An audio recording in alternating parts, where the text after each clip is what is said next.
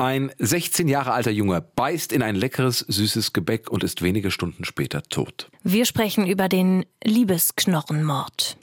100% Berlin. Ein Podcast von RBB 888.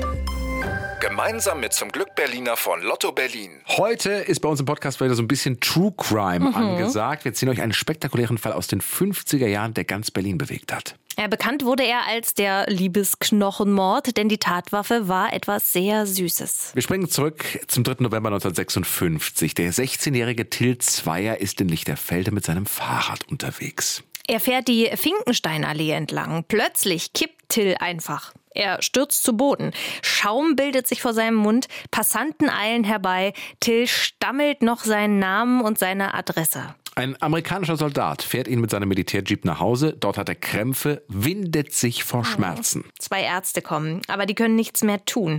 Nach einer halben Stunde stirbt Till. Die Familie ist schockiert. Die zwei Geschwister, die er hat, seine Mutter, alle sind fassungslos. Der Vater ist an dem Tag nicht da. Er ist Chemiker und arbeitet oft woanders, meistens in Koblenz. Aber warum ist Till gestorben? Hat er vielleicht etwas Falsches gegessen? Da fällt der Mutter etwas ein, und zwar einen Tag vorher hing an der Haustür ein kleines Päckchen. Till stand da drauf. Gemeinsam haben sie es geöffnet. Innen liegt was zu essen. Vier Eclairs. Ne? Also das sind diese, diese süßen Gebäckteile, die in der Mitte so eine Füllung haben. In Berlin werden die ja oft Liebesknochen genannt. Till und sein Bruder nehmen so einen Liebesknochen, beißen rein, aber sofort verziehen sie das Gesicht, spucken ihn wieder aus. Till trinkt noch einen Schluck Apfelsaft hinterher, um den Geschmack loszuwerden. Ihre Mutter schaut sich diese Liebesknochen genauer an. Die Eclairs riechen nach Krankenhaus. Und die Füllung hat so grüne Flecken. Die können also nicht mehr gut sein. Die Mutter packt alles wieder zusammen und wirft die Liebesknochen in den Mülleimer. Waren die Liebesknochen etwa vergiftet? Die Polizei rückt an. Sie holt alles wieder aus dem Mülleimer raus und schafft die vier Liebesknochen ins Labor. Außerdem wird Tills Leiche untersucht. Das Ergebnis ist eindeutig. In seinen Organen finden die Mediziner ein hochgiftiges Pflanzenschutzmittel, das E605. Und auch in der Füllung der Liebesknochen ist dieses Gift drin.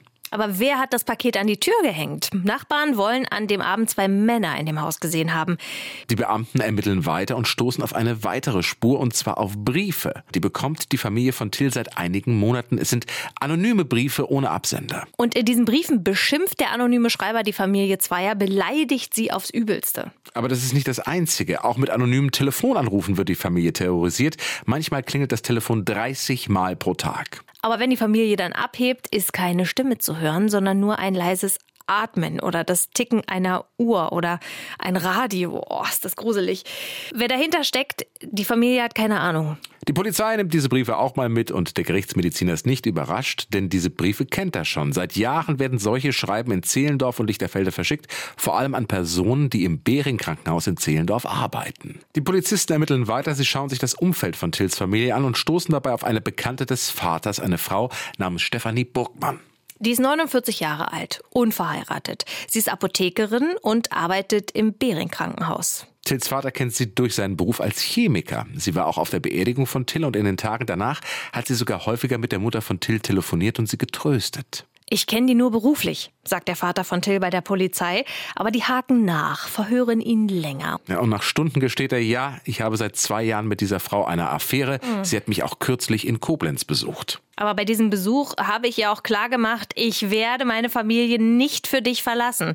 Dieser Besuch war wenige Tage bevor Till gestorben ist. Für die Polizisten ist das Motiv jetzt klar Rache. Stefanie Burgmann wurde von dem Vater von Till zurückgewiesen und deswegen schickte sie der Familie vier vergiftete Liebesknochen. Die Polizei durchsucht ihre Apotheke und sie finden was. Eine Rechnung der Firma Bayer. Über 15 Kubikzentimeter E605 und sie finden eine Spritze mit Resten von E605. Burgmann streitet aber alles ab.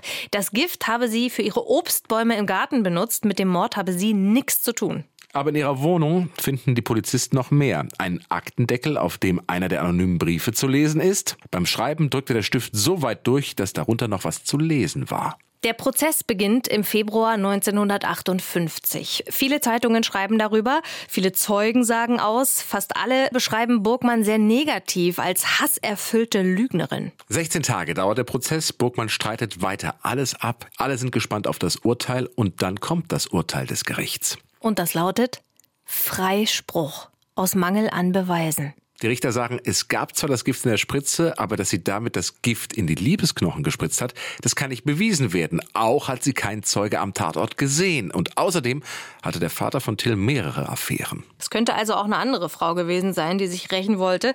Stefanie Burgmann ist also frei, aber nur ein Jahr später steht die wieder vor Gericht. Diesmal wegen der anonymen Briefe. Das Urteil diesmal zwei Jahre Haft.